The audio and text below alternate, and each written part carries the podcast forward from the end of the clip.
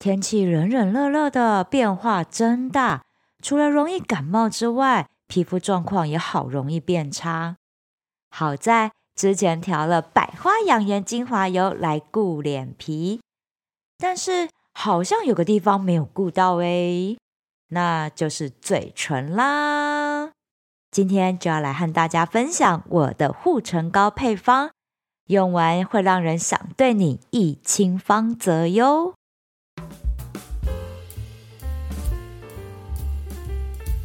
自从啊，我学会自己做护唇膏之后，我就再也没有买过市售的护唇膏了。哎，真的，我从小就是一个护唇膏重度使用者。哎，平常呢，一定是两条护唇膏开着用，一支放家里，另外一支就随身放包包。只要嘴唇干，就是拿来涂。我很多朋友知道我这个习惯啊，他们看到我用护唇膏的速度，都笑说。我这哪是涂护唇膏，根本就是拿来吃吧！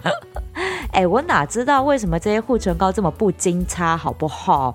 因为真的啊，平均两个月我就擦完一条。哎，后来出社会工作之后啊，我就奢华的买专柜等级的护唇膏。哎，这是小资女的小确幸，好吗？但是我觉得涂完的速度感觉更快，跟烧钱一样。我的妈呀！好，但是用习惯专柜等级的护唇膏之后，真的会回不去开架式的了。这样子大家就知道我投资在护唇膏上面有多凶了吧？钱都花在这儿了。那为什么我会这么在意嘴唇的保养？其实是因为有一次啊，小时候也是一样，冬天好冷，那我的嘴唇就干到有点裂。这里呢，我就先跟大家分享一下嘴唇的构造。嘴唇的最外层是表皮层，这一层和其他部位的皮肤表皮一样的，就为嘴唇组织提供了保护。但是呢，相较于其他身体部位的皮肤，嘴唇的表皮超级薄，而这一层薄薄的表皮下方就是黏膜层。黏膜层具有比较多的血管，使得我们嘴唇就会出现粉红色这样的一个色泽。而在黏膜层的下面一层就是脂肪组织，嘴唇的厚薄和丰满度，还有柔软度，都是靠这一层脂肪组织在支撑。那嘴唇呢，之所以会干到裂开，主要是因为嘴唇上面的表皮比较薄。而且缺乏汗腺和皮脂腺，虽然说嘴唇边边哈还是有一些些皮脂腺，但是这里的皮脂腺的密度低很多，而嘴唇边上的这皮脂腺主要是有助于保持嘴唇的丰润还有柔软度，而且啊，像我油性肌，有的时候嘴唇边上还会长痘痘，吼，长在这里真的超痛的。好，所以。相对于脸部啊，还有其他身体部位的皮肤来说，由于嘴唇就缺乏了汗腺跟皮脂腺，所以在锁水力道上面就比较差。那这也是为什么会在寒冷啊或干燥的环境，嘴唇容易出现干裂的状况。而且啊，再加上嘴唇通常都暴露在外部环境里，那更容易引起皲裂的状况了。啊，就是因为小时候这一次嘴唇干裂，而且还脱皮，那我就手痒啊，就去抠嘴唇上面的死皮，然后呢，还用手去撕，哦，真的超级痛，哦，马上喷血，而且这一痛就是痛好多天，我吃东西喝水都不能好好的吃跟喝，因为碰到嘴唇就痛。所以从此之后，我就再也不敢去撕嘴唇上面的皮。应该是说，我再也没有让干裂出现在我的嘴唇上。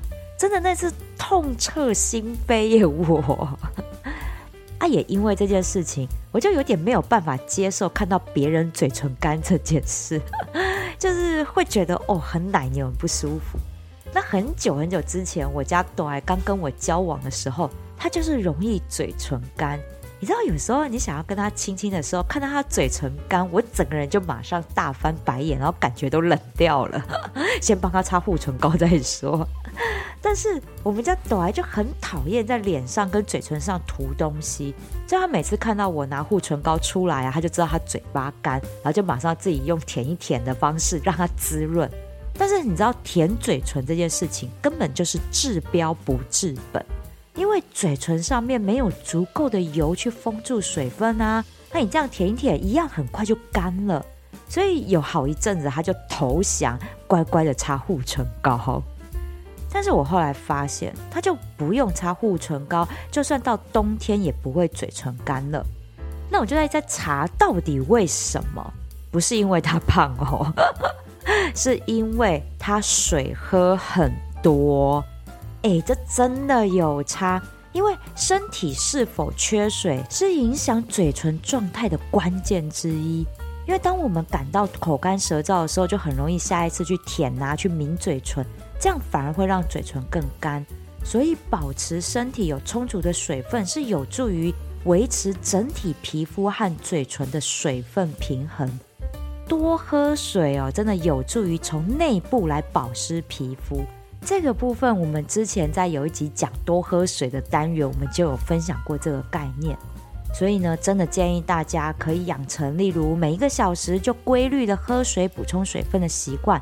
真的可以帮助我们水分充分的吸收和利用水分，确保我们的身体维持在保水的状况。那这样就可以避免嘴唇干燥喽。像我们家朵儿真的喝水喝很多，就是正常喝水。像我真的就没有办法喝到一定的量，那我真的就需要护唇膏来帮助我滋润嘴唇。那讲到挑选护唇膏，我真的超有自信的说我是专家。哎，真的啊，开架式啊，专柜卖的我几乎都用过。我选护唇膏第一个考量的点就是涂完之后会不会整个嘴唇很滋润，这个很重要哦。因为好多讲究滋润度的护唇膏，涂完之后你只是觉得有一层油粘在表面上，那个滋润度没有渗透到嘴唇组织里面。那这样的护唇膏，我就觉得它只是假滋润而已，涂再厚也没有用。而且啊，这种假滋润的护唇膏，在吃东西的时候，你会把它吃到嘴巴里，就会有一种嗯说不出来的不舒服的感觉。我那时候真的用过好几支这一类的护唇膏，我要吃东西之前，我必须先把嘴唇上面的护唇膏擦掉才行，这样真的很不 OK。那再来呢，我讲究的点就是。它可不可以当做口红或唇蜜的打底唇膏？因为这一类的护唇膏它不能太油，因为太油的话口红就上不上去。所以呢，就是要够润泽，但是又可以打底作为嘴唇隔离霜用的唇膏。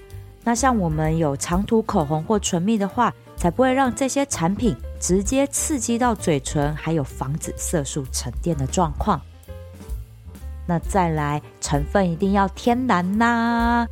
哎，我以前好爱选那些香香味道的护唇膏，后来知道那些都是香精，我就选择无香料的了。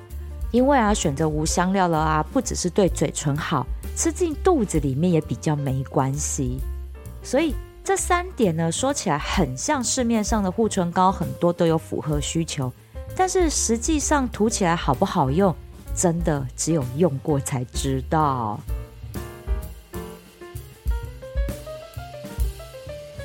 那也就是我对于护唇膏有一些小挑剔啦。那我后来就自己学会做护唇膏，哈，真的很开心，因为这些配方我就可以自己调、自己搭，然后来做出符合我自己需求的护唇膏，真的还蛮有趣的。做护唇膏最讲究的部分是使用的植物油。不是精油哦，因为精油的浓度大概只能用百分之一而已，因为嘴唇实在是太薄了，精油对它来说会有点刺激，所以浓度要很低。那植物油反而在护唇膏的调配来讲，它是非常非常重要的关键角色哦。那这植物油的配方呢，我用了好几种油，配来配去，搭来搭去，我最后固定就是用这四种植物油来做护唇膏。那这四种油就是乳油木果油、荷荷巴油、蜂蜡，还有橄榄油。做护唇膏的原则是这样，一定要用到两种质地的油，一种是在常温底下会凝固成块的植物油，这也就是让护唇膏变成固体状很重要的成分，而且它还有封住水分跟提供修护的功能哦。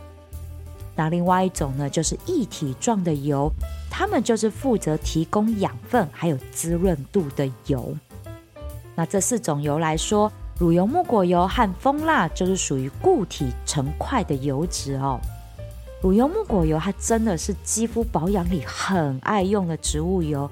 那把它做成护唇膏的话呢，是有助于深层保湿嘴唇，减缓水分流失，而且呢具有抗发炎还有舒缓敏感的作用。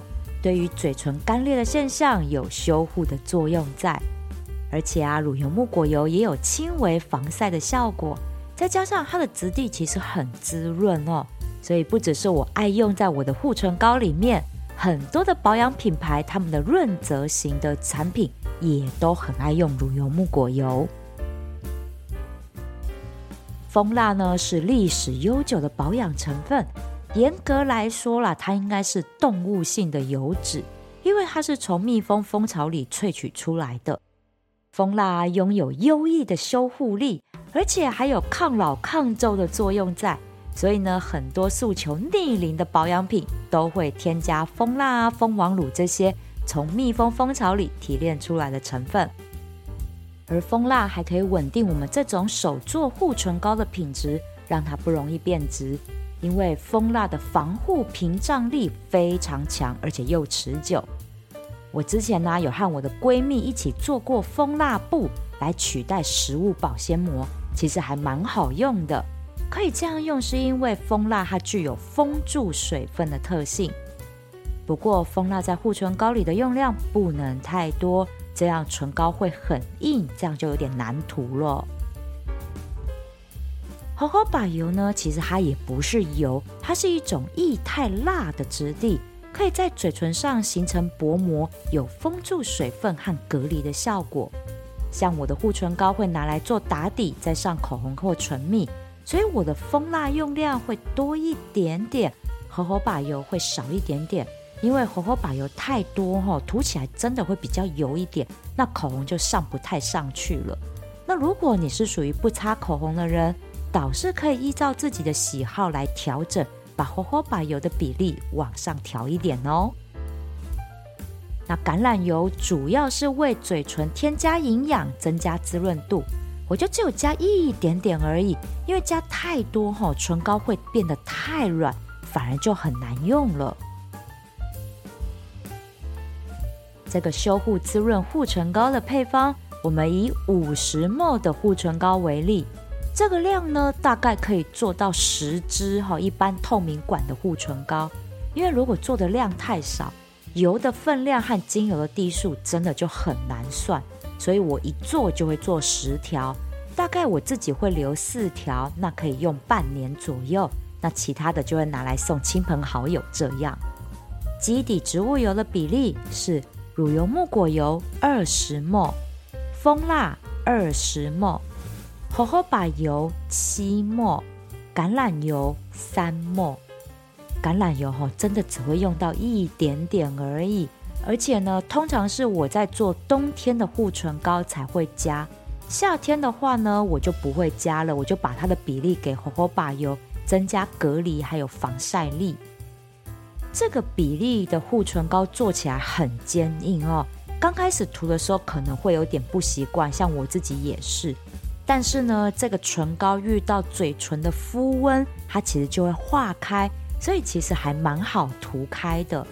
涂上之后呢，这油脂的养分会渗透到嘴唇里，而且蜂蜡可以有效的封住水分，可以让嘴唇滋润度持续很久。而且啊，在我涂口红换唇蜜上去之后，也不会涂得不均匀，所以我觉得这个质地我还蛮喜欢的。如果大家想要再软一点点的唇膏质地，蜂蜡就可以少个五 ml，荷荷巴油就可以增加五 ml，这样的唇膏质地就会软一点点，柔滑感也会多一点点哦。这边呢，我就用了一个偷吃步的方式，就是我会使用已经含有大马士革玫瑰精油的荷荷巴油。像我这瓶大马士革玫瑰精油，就是用荷荷巴油稀释到浓度百分之五，然后我就把它拿来做护唇膏的基底，因为还会再添加其他的油去稀释嘛，所以这样做护唇膏的话，其实是 OK 的。那这样的精油浓度，如果你想要再添加其他的植物油的话呢，只能再加两滴而已哦，不能再多了。所以这时候这两滴的植物油，我要来用哪一种，真的就非常非常的斟酌再三呐、那这时候我就考虑，我想要来加强修护、抗皱还有抗氧化效果。那这时候打开我的精油柜。我就选择这一支精油，哒啦哩啦啦，浓血精油啦！以为我会说澳洲檀香吗？其实澳洲檀香也很 OK 哟，而且檀香和玫瑰的味道也超级搭，用檀香也是 OK 的。因为我自己之前一直以来也都是这样用，只是呢，因为我收集了龙血精油之后。我就一直想要拼命的把它用在各个地方，来看看它的效果。所以我之前呢，有好几次就用龙血来做护唇膏哦，它的修护力真的很不错。关于龙血精油的介绍哈，真的非常少，我真的在外国的网站找超久，我后来最近才找到有论文在介绍龙血精油的功效。那龙血精油呢，最大的有三个功效，第一个。就是伤口愈合，就有研究指出，他们实验龙血精油对于伤口的愈合度，他们证实三天就看到有显著的伤口愈合的情况，哎，所以这对容易干裂的嘴唇来说，是很需要这样优异修护力的营养呢。那再来第二个能力呢，就是抗菌力了。就有一份论文提到，龙血精油可以杀死会引发消化道溃疡的细菌，例如幽门螺旋杆菌这一类的。所以，如果嘴唇上的细菌可以先被消灭掉，那这样应该就比较不容易吃到肚子里了吧？那第三个功效就是抗老护肤了。已经有非常多保养品牌发现龙血精油有抗衰老、抗发炎、保护和恢复细胞活力的作用。对于呢，因为日晒啊种种原因受损的皮肤，或者是一般需要镇定发炎的皮肤来说，龙血精油都可以帮助来做到调理。像泰国就有保养品用龙血为主要成分调理发炎的痘痘肌呢，这对于皮肤组织非常薄的嘴唇来说是非常需要的呢。那这边呢，因为我的荷荷巴油已经含有大马士革玫瑰精油了，所以在这个配方里，我就只会加两滴龙血精油进去。龙血精油在使用的时候要注意哦，它非常粘稠，很难化在植物油里面哦，真的要搅拌好久，它才会化开一点点，真的是需要很久的时间，它才会慢慢的和油融合在一起。这个是使用龙血精油，大家要非常有耐心的地方。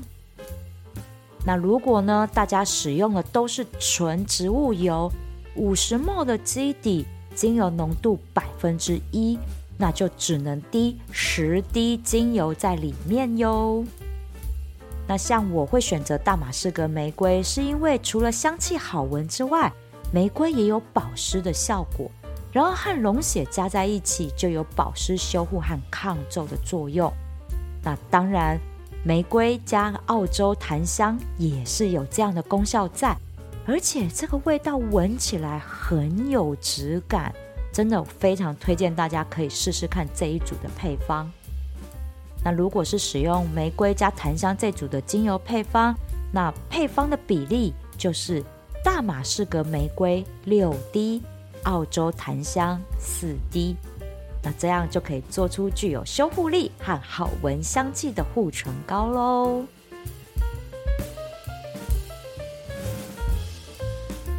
嘴唇哈就这样薄薄的两片，却是口腔、消化道和呼吸道的屏障。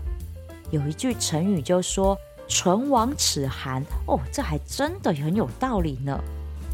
而且啊，我觉得素颜要好看啊，除了脸部肌肤要健康之外，嘴唇也要看起来嫩嫩的，有烹饪感，这样才能真正达到不化妆也漂亮哦。喜欢我的节目，请按赞订阅，分享给需要用植物香气疗愈身心的亲朋好友们吧。如果有任何和芳疗有关的问题，欢迎写信到我的 email 信箱，或是来 IG 私讯我，我都会为你解答的哟。也非常欢迎来我的芳疗品牌香知香息逛逛，把健康带回家。Misato 的香气杂技，我们下次聊喽。